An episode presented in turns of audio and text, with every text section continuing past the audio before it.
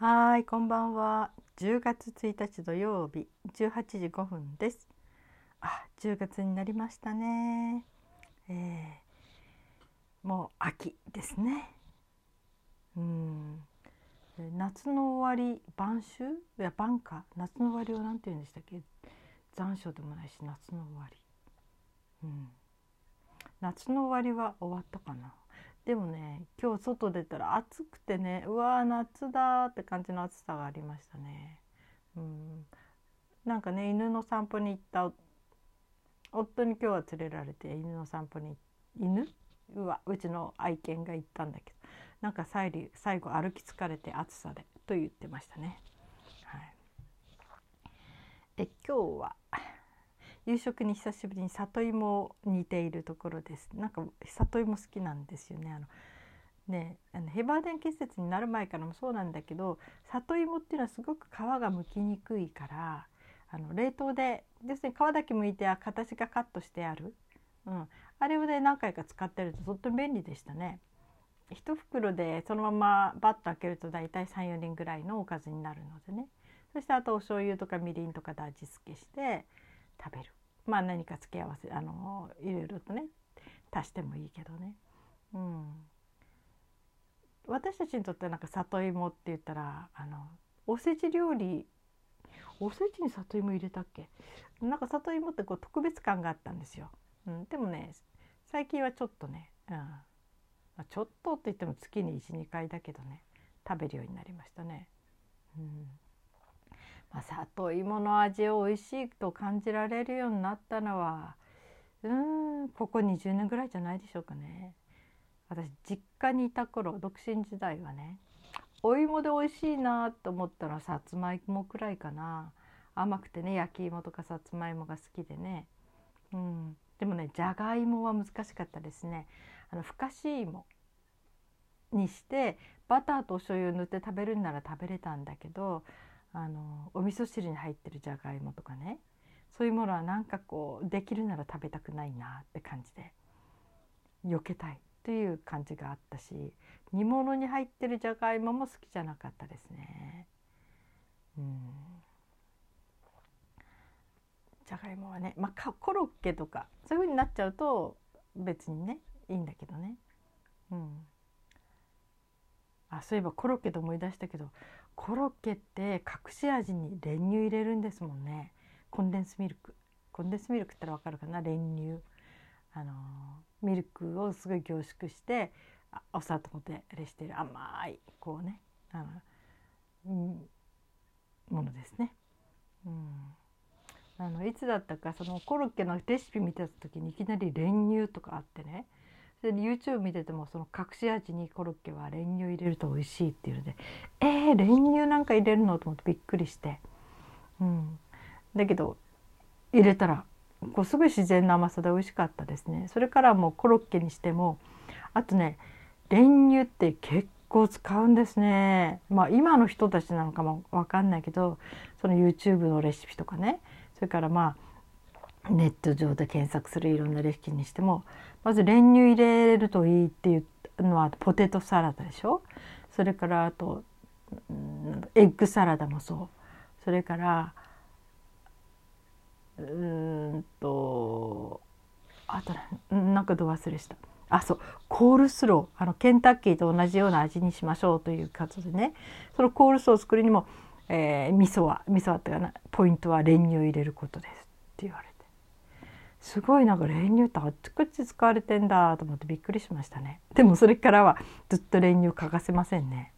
前はねミルクに入れたりちょっとパンにつけたりとかそういう感じでやってたけど今はもうほとんどそっちの方よりもあのお弁当作りの夫の方の弁当作りのエッグサラダとかポテトサラダに入れてますね。うん。隠し味として大活躍ですね。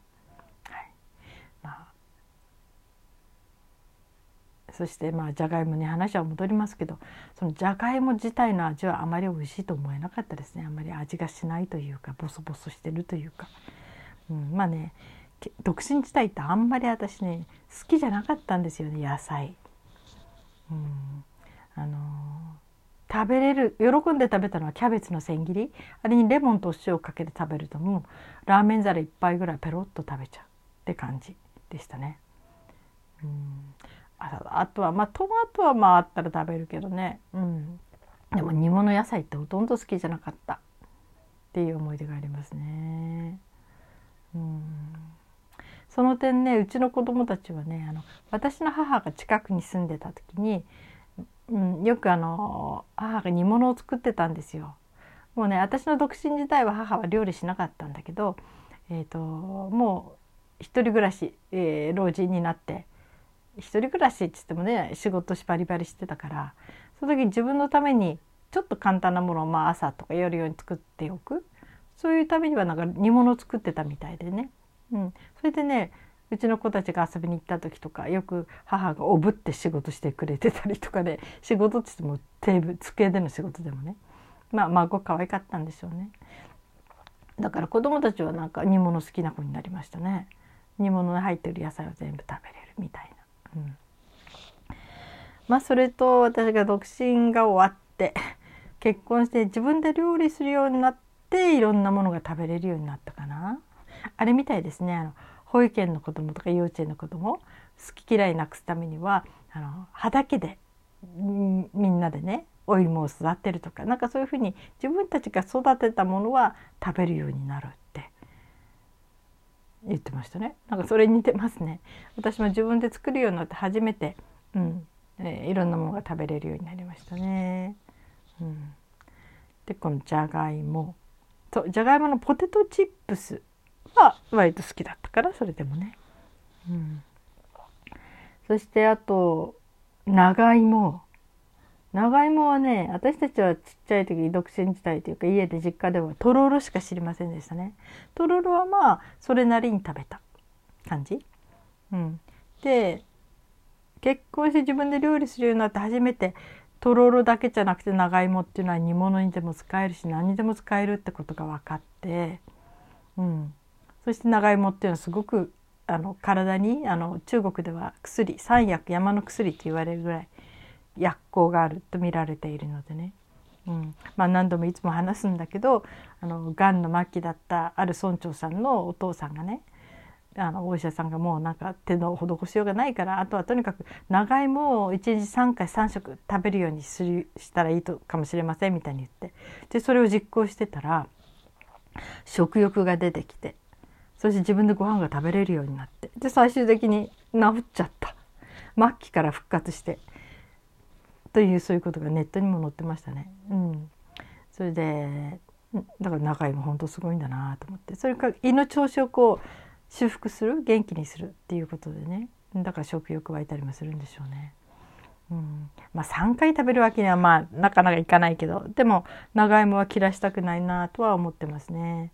そして私の場合はね薬膳で勉強してからあのじゃがいもっていうのは意外と体を冷やす食材って言われてるんですよ。あのだから夜は私食べないようにしてるんですね。じゃがいも。あの体冷えちゃうとトイレに夜中起きちゃうので。まあ朝とか昼は食べてもね。そうなるとみんなと一緒に夕食を食べる時にお芋が入ったものがなかなか食べれない。でその時にそのじゃがいもの代わりに登場するのが長芋なんですね。うん、まあ娘とか夫はねじゃがいもで食べる肉じゃがとかね。何でもそのじゃがいもの入る料理カレーにしてもね。それはそのまんまじゃがいもで食べるけど私のだけは長芋で作っとくんですよ。そしたらじゃがいもの代わりに全部長芋で食べれるので、うん、なんかね長芋様々ですね私にとってはねじゃがいもの代わりをしてくれてますね。うんあとねお腹が空いた時にねあの食べるちょっと簡単なもので長芋皮のついたまま輪切りにしてでそれを、えー、フライパンにのっけて油ひいてもいいし引かなくてもいいし。でその上にチーズをのせたりしてもいいし何ものせなくても構わない。その皮のひげがついたままで十分大丈夫ですということで。これも結構載ってますね。いろんな人がこのレシピあげてますね。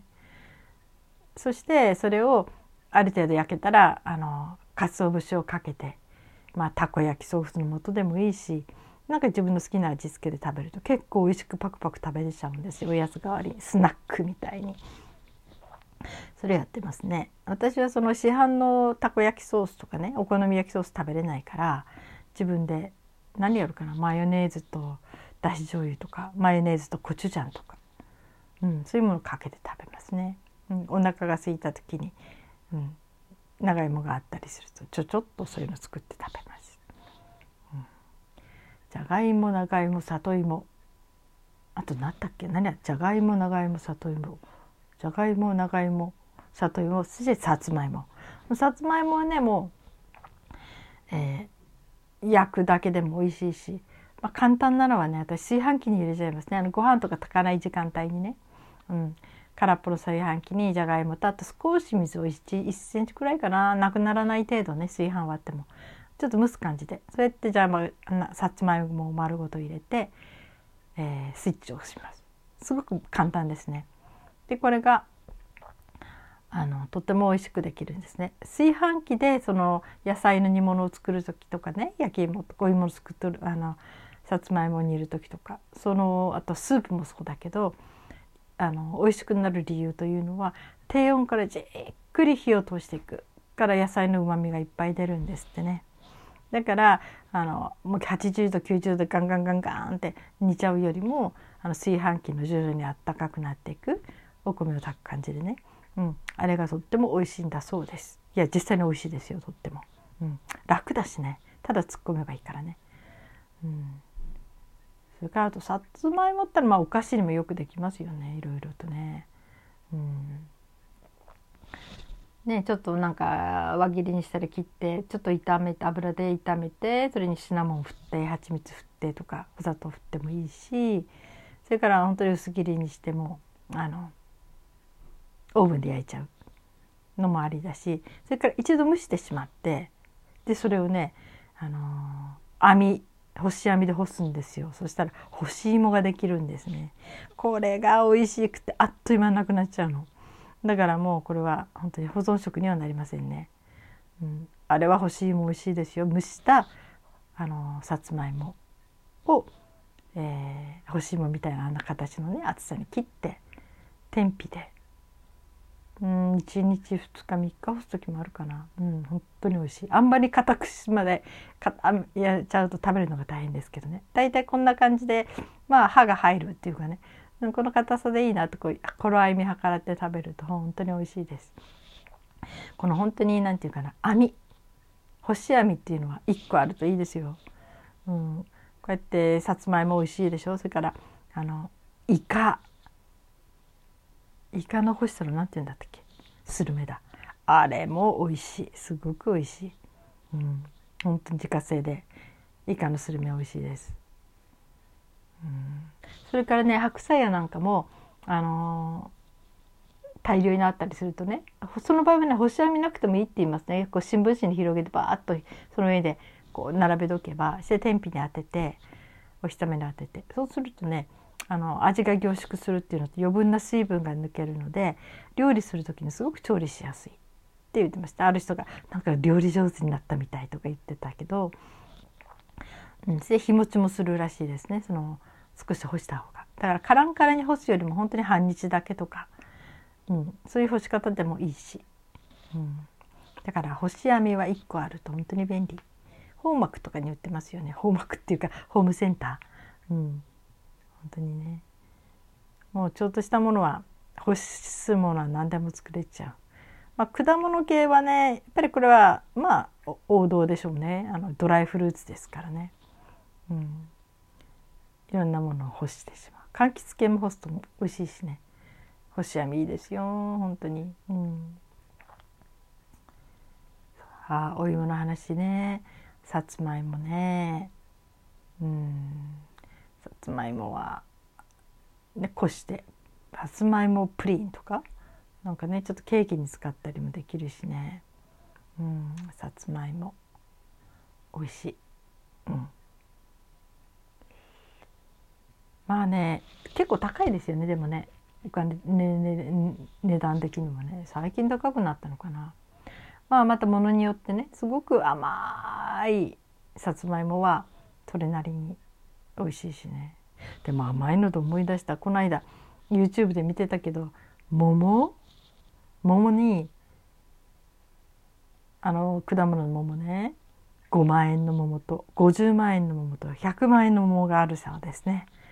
びっくりしちゃった、うん、ちょっとヒカキンっていう人知ってますか？YouTube の YouTuber で。そのヒカキンさんのところにうんとあと忘れ。あのガリレオに出てたあの人、うん、あの有名なスターの人、うん、うわえっ、ー、となんだっけ？正治さん。皆さん分かってくれますよね。うん。うんと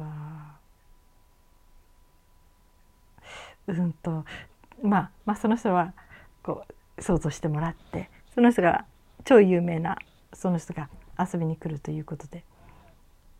まあまあ話題作りもあったんでしょうけどね。その人と一緒にその最後にその試食をするということで、うん、5万円の桃。5万円の桃だ。10万円の桃だったかでも50万円の桃と100万円の桃とかあったんですよね。すごいですね。糖度が違うんだろうしまあ3なんかなんでそんな値段になるんでしょうね、うん、木箱に入ってましたけどね、うん、でもその一番なんか美味しかったのはその50万円の桃は本当はもううまかったとか言ってた。で100万円なうーんって感じでしたけどね。うん。どうしたらそんな値段になるんでしょうね。今度ちゃんと調べてみよう。ね100万1個100万円の桃、うん、はい。で16分過ぎましたね。今日は土曜日ですね。うん。お仕事だった方もお仕事じゃなかった方もいい一日を過ごされましたでしょうか。はい。お疲れ様でした。そして今日も生きていてくださってありがとうございます。それではまた明日。